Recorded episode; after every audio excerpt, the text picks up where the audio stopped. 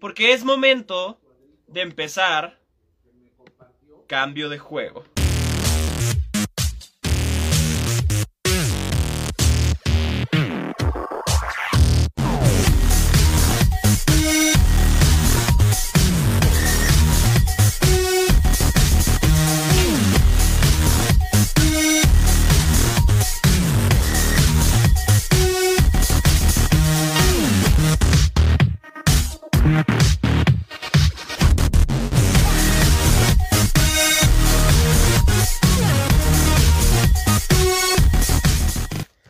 Ahí está, bienvenidos todas y todos a este nuevo episodio de Cambio de Juego, el lado social de los deportes. Y hoy van a ver un ejemplo de por qué es el lado social de los deportes y por qué este tipo de, de programas funciona. No solo es por hacerme publicidad a mí mismo y decir, mí mismo este, este es un gran tema, la gente debería de hablar de esto, porque en serio la gente debería de hablar de esto. Y si tú ves, si tú te metes a, ver la programación de ESPN, de Fox Sports, de Televisa Deportes, de Claro Sports, de lo que ustedes quieran, CBS Sports, NBC Sports, lo que ustedes quieran siempre van a decir, ah, porque ganó este equipo, ah, porque Pedrita metió gol. Ah, porque tantas medallas tienen. Ah, porque no sé qué. Pero nadie habla de estos temas que son cosas que pasan todos los días en los deportes. El tema de hoy es un tema muy particular. Les voy a hablar de el caso de un equipo de básquetbol femenil de la Women's National Basketball Association o la WNBA, que es la parte femenil de la NBA, ¿ok? La liga más importante de básquetbol bueno, una de las ligas más importantes de básquetbol en el mundo, porque también hay muchas ligas europeas y americanas que no tienen tantos reflectores como la NBA, pero que también son muy importantes. La WNBA eh, fue fundada en 1996 y la primera temporada se jugó en 1997 con dos equipos. Idealmente, el, el chiste un poco de la WNBA era que cada equipo femenil fuera una versión del equipo varonil. Es decir, y les voy a poner un ejemplo de una franquicia que sigue siendo así. En Los Ángeles tenemos Los Ángeles Lakers, ¿no? Todos lo hemos visto, morado con dorado, ¿no? Que son sus colores. Y en la liga femenil tenemos Los Ángeles Sparks, ¿ok? Los Ángeles Sparks es como la, es la versión femenil de Los Ángeles Lakers. No todos los inversores de Los Ángeles Lakers son los mismos que Los Ángeles Sparks pero casi todos. Muchos de estos equipos, muchos de los equipos de la NBA sí tenían su contraparte femenil, pero por X o Y fueron quitando esas, esas partes. Por ejemplo, tenemos el caso muy curioso del el equipo de Seattle. En Seattle estaban los Supersonics en la liga varonil. Los Supersonics se venden el equipo a Oklahoma, se vuelve el trueno de Oklahoma, pero el equipo femenil, el Seattle Storm, se queda en Seattle. ¿ok? Venden el equipo pero siguen teniendo como esa historia. Pero más allá de eso, hoy les voy a hablar de un caso que no tiene una contraparte varonil. Este equipo es independiente, que es el Dream de Atlanta o el sueño de Atlanta. Pero antes de llegar al tema del sueño de Atlanta, les voy a contar un poco de qué es lo que está sucediendo en la WNBA. Últimamente, en estas últimas temporadas, en estos últimos años, tanto la WNBA como básicamente todas las ligas femeniles de todos los deportes se han metido mucho en cuestiones de justicia social y con justa razón. Lo que dicen es que por qué hay tanta diferencia de sueldos y sabemos que la diferencia de sueldos entre hombres y mujeres es una cosa que tristemente pasa en todos los negocios, pero en, el, en los deportes pasa mucho, ¿no? Y bueno, ya tuvimos una vez un episodio de cambio de juego de las protestas de la selección femenil de Estados Unidos que decían, a ver, nosotros tenemos campeonatos mundiales, somos el país con más campeonatos mundiales en la historia. Los hombres ni siquiera calificaron al último mundial, ¿no? Al de Rusia 2018. ¿Y cómo es posible que les paguen tres veces, cuatro veces o cinco veces más que a nosotros? Los deportes femeniles o las ligas, las transmisiones de las ligas femeniles, cada vez están teniendo mucho mayor rating. Y vamos a regresar a ese, a ese punto al final de este episodio porque es súper importante seguir apoyándolos. Pero, Dentro de algunas otras cosas de las cuales las jugadoras específicamente de la WNBA se han quejado, es como les digo, la inequidad de sueldos, los derechos de transmisión, la venta de camisetas, que no hay eh, como los mismos cuidados que tienen con los jugadores de la NBA, que los jugadores de la NBA les tienen aviones privados como el equipo y ellas tienen que ir en clase turista de una ciudad a otra, que no hay derechos de maternidad, entonces básicamente si una mujer de la WNBA queda embarazada, pues le dicen como, bueno, pues gracias, ni modo, nos vemos en un año, chao, y no hay como ningún seguro ni ese tipo de cosas. La WNBA está creciendo mucho, mucho, mucho, mucho, tanto así que este último año, en el 2020, el año que acabó, este año tan horrible para todos, eh, también hubo un mismo sistema de burbuja en la WNBA, como lo hubo en la NBA, como lo hubo en la MLS, como lo hubo en muchas otras, pero la transmisión creció, creció, creció tanto que ya incluso se transmitieron algunos partidos en México, por ejemplo, de la WNBA. Y el, el haber crecido tanto y el tener tantas transmisiones a nivel nacional hizo algo muy increíble, muy interesante con el equipo del Atlanta Dream. Eh, el Atlanta Dream es un equipo que tiene dos dueñas. ¿Ok? Las dos dueñas son mujeres. Una tiene el 51% de las acciones y la otra tiene el 49%. Eh, la otra mitad. Un poquito menos de la mitad. ¿No? Y esto es muy importante. Ahorita vamos a ese punto.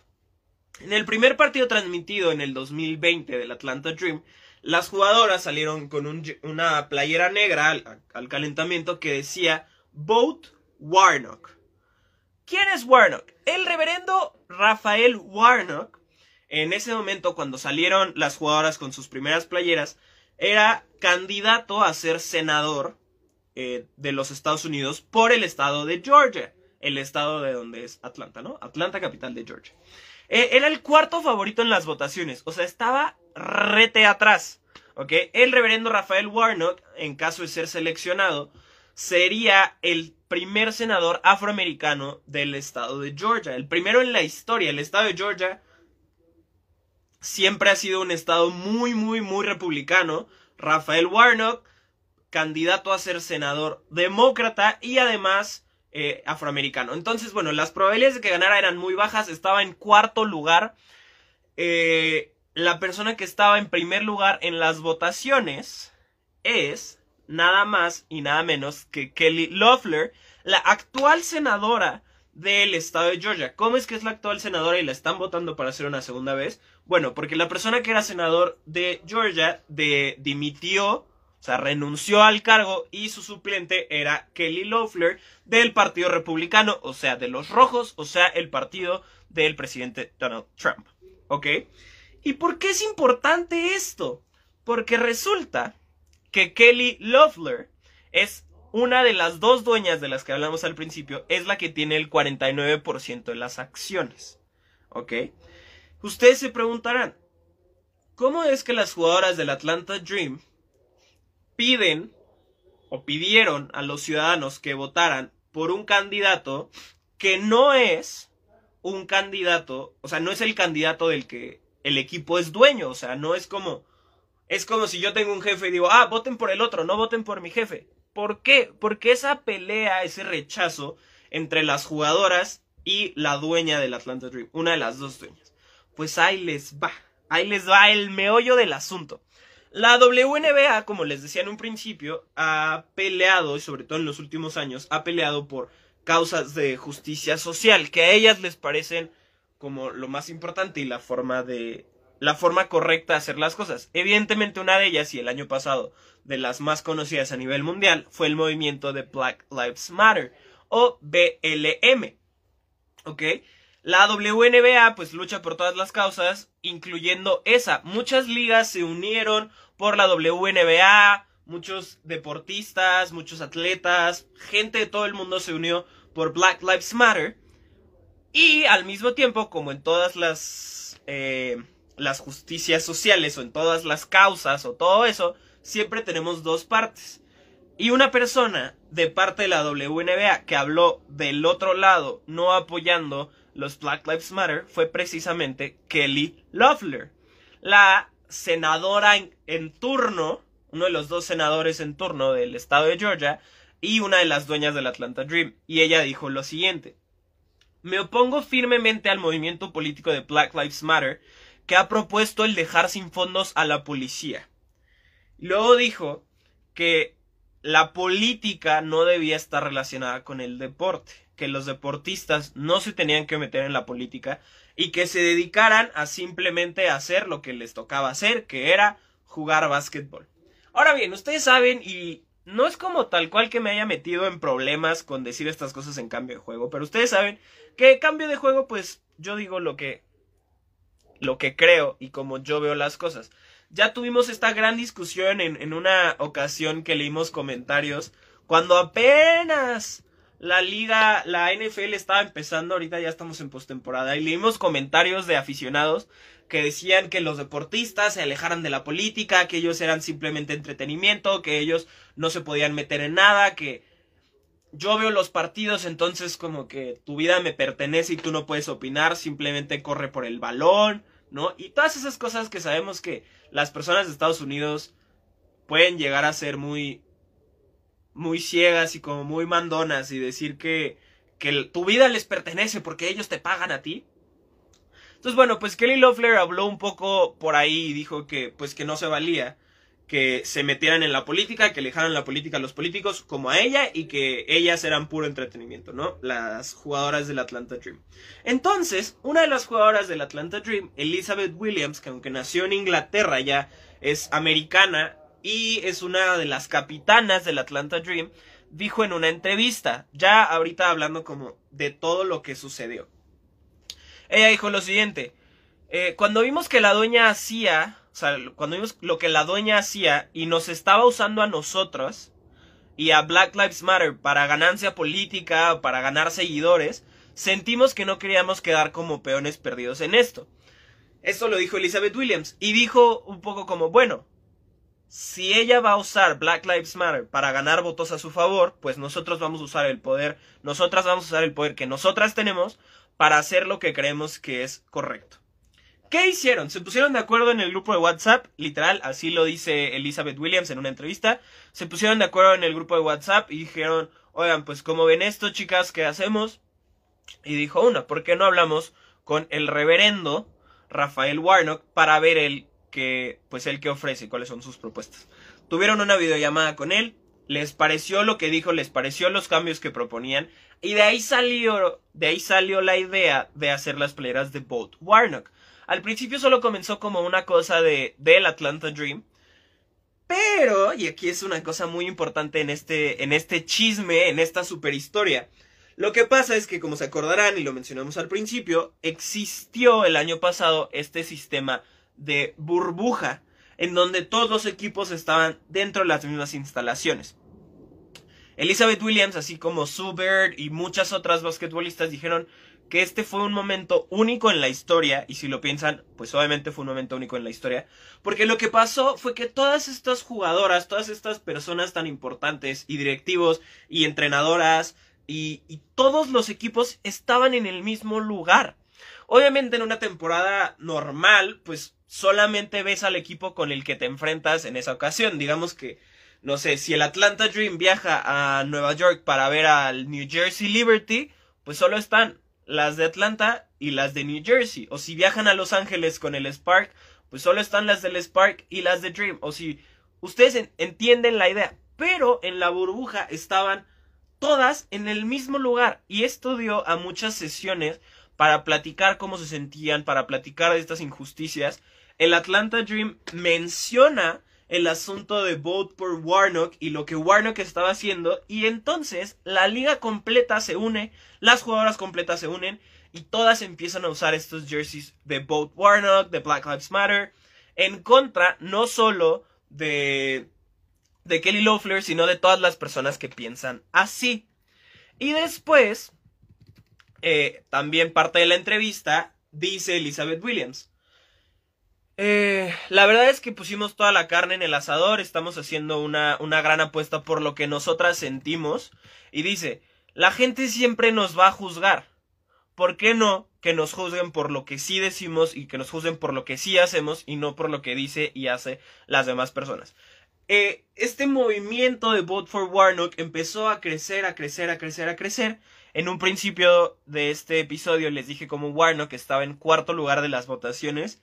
Y bueno, déjenme decirles que cuando fue el día que fue el asalto, el asalto al Capitolio y que todo el mundo habló de este hombre como con su gorro de vikingo entrando y todo eso, pues ese día se hicieron las votaciones para el Senado en Georgia. ¿Y quién creen que ganó? Pues contra todo pronóstico, el reverendo Rafael Warnock quedó en primer lugar, quedándose como senador, uno de los dos senadores que Georgia le puede ofrecer al, a la nación de Estados Unidos, y se volvió el primer senador afroamericano en la historia de Georgia. Georgia, un estado metido en el sur, un estado con la presencia afroamericana, uno de los estados con la presencia afroamericana más grande en todo el país, y jamás en la historia había tenido un senador afroamericano. Pues gracias al Atlanta Dream, gracias a Elizabeth Williams, gracias a la WNBA, se hicieron las votaciones, Warnock quedó en primer lugar y es el primer senador afroamericano de Georgia. Justo en la misma entrevista Elizabeth Williams, en, en este momento, ella, así como muchas otras, se encuentran en las diferentes ligas invernales en, en Europa, ella específicamente en Turquía, y cuenta, o sea, como en esta entrevista dice, que se despertaba así como en la madrugada para ver cómo iban las votaciones, para ver quién ganó, y que cuando hicieron oficial la victoria de Warnock, en el grupo, literal dice, on the WhatsApp group, donde están todas las, las jugadoras del Atlanta Dream, estaban todas felicidades, lo logramos. Y con los equipos que tienen con las otras, las otras jugadoras de los otros equipos, puras felicitaciones por lo que habían hecho. Habían, eh, habían juzgado que el, deporte no era político, que se alejaron de la política, y precisamente por meterse en la política, pudieron cambiar todo el cauce de una votación hasta lograr al primer senador afroamericano de Georgia. Ahora, Obviamente hay, hay una pelea aquí cañona entre una de las dueñas que dice, oye, no solo perdí, sino que pues estas están en mi contra. Y las jugadoras que dicen, pues es que queremos que esto sea así. Ha sido tanta la presión que no solo las jugadoras del Atlanta Dream, sino de los otros equipos han presionado a la WNBA para que obliguen a Kelly Loeffler a vender el 49% del Atlanta Dream porque pues no les parece y no están de acuerdo con que una jefa o una dueña de equipo piense este tipo de cosas. Y ustedes se preguntarán, bueno, mantener un equipo no es fácil. Mantener un equipo deportivo en estas circunstancias donde la gente no va a los estadios es muy complicado. ¿Quién podría decir, sí, está bien, yo lo compro? Pues, ¿qué creen? Que tenemos compradores. Cuando surgió todo este asunto, que obviamente no es como que, por más que les decía en un principio, por más que no lo pasen en la televisión, no es que la gente no sepa qué está pasando. En el instante en el que Warnock es señalado como ganador, surge un tweet de nada más y nada menos que LeBron James que pone, creo que voy a poner un grupo para comprar el Dream. ¿Cómo ven? Con una foto de las jugadoras del Dream y sus playeras de Vote for Warnock. Sabemos que LeBron James no solo es buenísimo, no solo es probablemente uno de los mejores jugadores, sino es que el mejor jugador de básquetbol de la historia, sino que también, pues tiene mucha lana. Al momento en el que dice eso, sube ese tweet, celebridades deportivas de la talla de Carmelo Anthony, de Mookie Betts, de Serena Williams, empiezan a poner, yo le entro, yo le entro a este equipo, yo le entro, compremos al Atlanta Dream, compremos al Atlanta Dream. Aunque oficialmente la WNBA no ha dicho nada sobre si Kelly debería o si la van a obligar a vender su parte, realmente es que sin importar el deporte, ya existe esta unión de diferentes atletas en decir, pues sí, queremos que las cosas se hagan bien. No se trata solo de, ay, es, es mi jefa o es la dueña del equipo, que haga lo que quiera con nosotras y nosotras aquí calladitas porque, porque ella nos da de comer. Para nada, es como, ¿saben que nosotros tenemos este poder, nosotros sabemos lo que representamos y queremos que haya un cambio. No queremos que este tipo de personas con ese tipo de, de declaraciones sigan siendo las dueñas de, de este equipo. Y bueno, fácil Kelly podría convencer a, la otra accionista y decirle, oye, pues mudémonos de equipo y corramos a todas. Eso es algo que no va a suceder, créanme que no va a suceder. Y sobre todo por cómo funcionan las ligas en Estados Unidos, no sería la primera ni la última vez donde la liga misma le habla a uno de los dueños o a una de las dueñas y le dice, vende tu parte porque ya no puedes ser parte de esto. En algunos países, por ejemplo, como en México, bueno, básicamente la liga ruega, suplica, le da como todas las facilidades a, equipos para que a, a dueños para que compren equipos, pero en Estados Unidos no. En Estados Unidos la liga es la que se mete, la liga ha deshecho equipos, la liga ha adoptado equipos, las ligas han cambiado equipos de ciudad, si algo no les parece, si no sé, la arena no les gusta, si el estado, si el gobierno del estado no cumple con lo que dicen, dicen, ¿saben? Nos llevamos nuestra franquicia a otro lado. Eh, esto no creo que vaya a pasar, ya está digo, obviamente una cosa es tuitearlo y la otra cosa es poner como la propuesta en papel, pero ya existe una propuesta de gente dentro del negocio de los deportes interesados en comprar a este equipo. Entonces, bueno, es una, es una historia muy, muy, muy bonita. Ya la comisionada de la WNBA, no hablando específicamente de este caso, pero hablando de la liga en general, eh, ha mencionado cómo, sobre todo el año pasado, fue un año súper, súper importante para, para esta liga porque ha crecido, ha crecido mucho. Eh, las transmisiones de los partidos en promedio han crecido un 70%, lo cual es altísimo, altísimo, altísimo. La venta de camisetas, la transmisión fuera de Estados Unidos y Canadá ha crecido. En unas declaraciones de la presidenta de la liga a principios del año pasado dice, realmente hemos llegado muy lejos, lo hemos hecho todo, hemos hecho una gran apuesta por esta liga, una gran apuesta por las mujeres y una gran apuesta por los deportes profesionales. La WNBA va a guiar el camino para otras ligas. Y es cierto, la verdad es que lo que están haciendo eh, ha sido increíble. Un poco de los que le decía al principio que, las jugadoras se quejaban.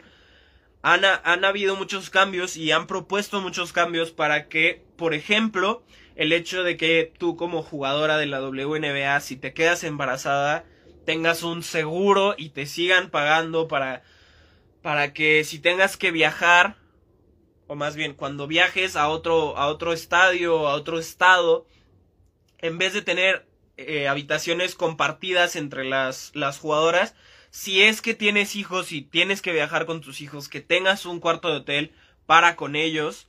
Eh, si, por ejemplo, no sé, en vez de... Preguntan por aquí en nuestro en vivo de Instagram, ¿no está afectando el COVID su crecimiento?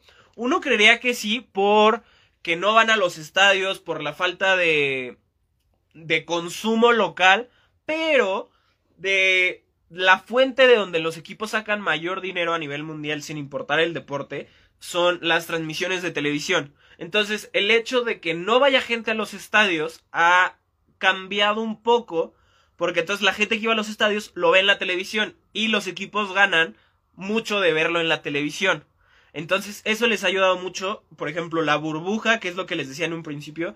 En México, antes de que la WNBA estuviera en una burbuja, no se transmitían sus partidos. No había forma de ver un partido, ni siquiera de, de los equipos importantes, como los Las Vegas Aces o como el Seattle Storm. Deja tú el Atlanta Dream, que los equipos de Atlanta siempre son muy malos. Eh, no había forma de verlo. Y hoy transmiten esos partidos, por ejemplo, en México. Y pues eso es un gran, gran, gran avance. Y a eso vamos a una cosa, ahorita ya casi cerrando el, el episodio de hoy de cambio de juego.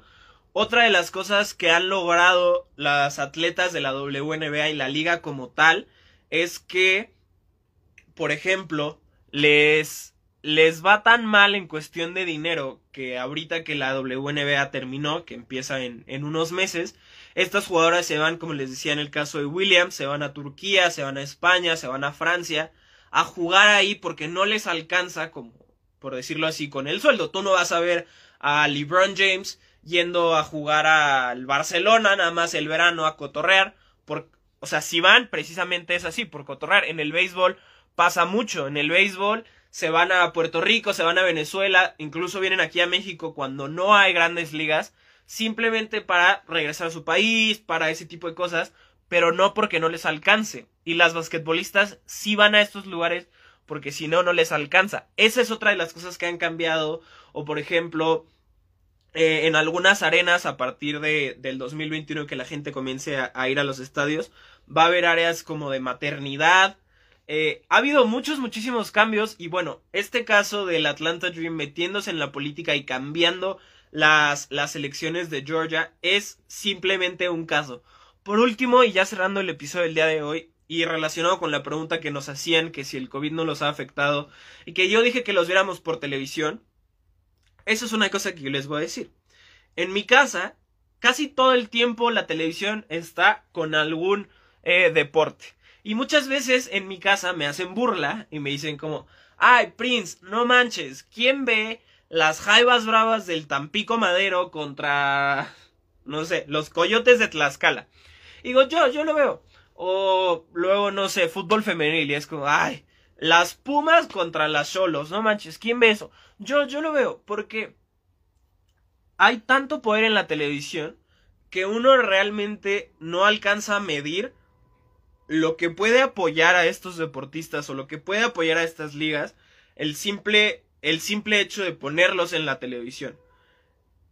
Apoya muchísimo. De ahí es de donde los equipos sacan más dinero, de ahí es de donde los equipos pueden seguir haciendo las cosas e incluso hacer cosas más grandes y mejores, de simplemente consumir los deportes, ya sea en televisión o ya sea en internet. Entonces, mi cambio de juego de esta semana son dos. La primera, darnos cuenta del poder que tienen los deportes y lo político que pueden ser en el buen sentido. También hay casos donde lo político de los deportes terminó muy mal, muy mal, y hablaremos de eso en un futuro de cambio de juego. Pero tienen ese poder, ¿ok? Tienen ese poder, los deportistas saben que tienen ese poder, los atletas tienen ese poder y cada vez lo están explotando mejor. Mejor en el sentido en el que más y para bien. Y el segundo, consuman deportes, consuman deportes de las ligas menos populares, de las ligas femeniles que poco a poquito ahí van. Si ustedes checan nuestros posts en cambio de juego se pueden dar cuenta como el año pasado en el fútbol femenil de México el verlas en la televisión hizo que tuvieran más dinero, que puedan pagarle mejor a los deportistas, que puedan pagarle mejor a las deportistas, que tengan mejores instalaciones. Literal, el poner un partido en la tele hace que se lesionen menos. Yo sé que suena como muy loco y, ah, todo está conectado. Pero sí es cierto, todo está conectado y, y no nos cuesta nada de repente prender la televisión y poner un partido, aunque suene súper loco o aunque suene equipos muy lejanos no nos cuesta absolutamente nada.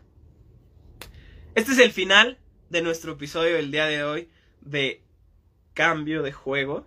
Yo soy arroba de Princeton. Es un placer estar con ustedes. Me encantan estos temas, me emociono, me apasiono, me brinco, me... No me queda nada más que darles las gracias por escucharnos, ya sea en el en vivo de Instagram, ya sea en cualquiera de nuestras plataformas un placer, sean muy felices. Esténse pendientes de muchas sorpresas que llegarán pronto, ok. Ya mañana hacemos el envío. Chequense nuestras historias de cambio de juego. Mañana martes hacemos el envío de nuestro jersey, de nuestro giveaway. Miren, aquí la tenemos.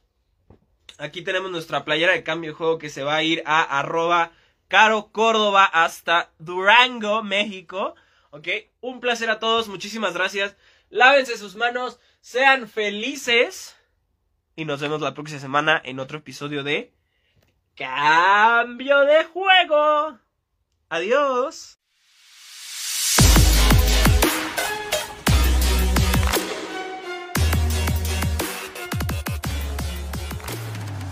Hemos llegado al final de este cambio de juego.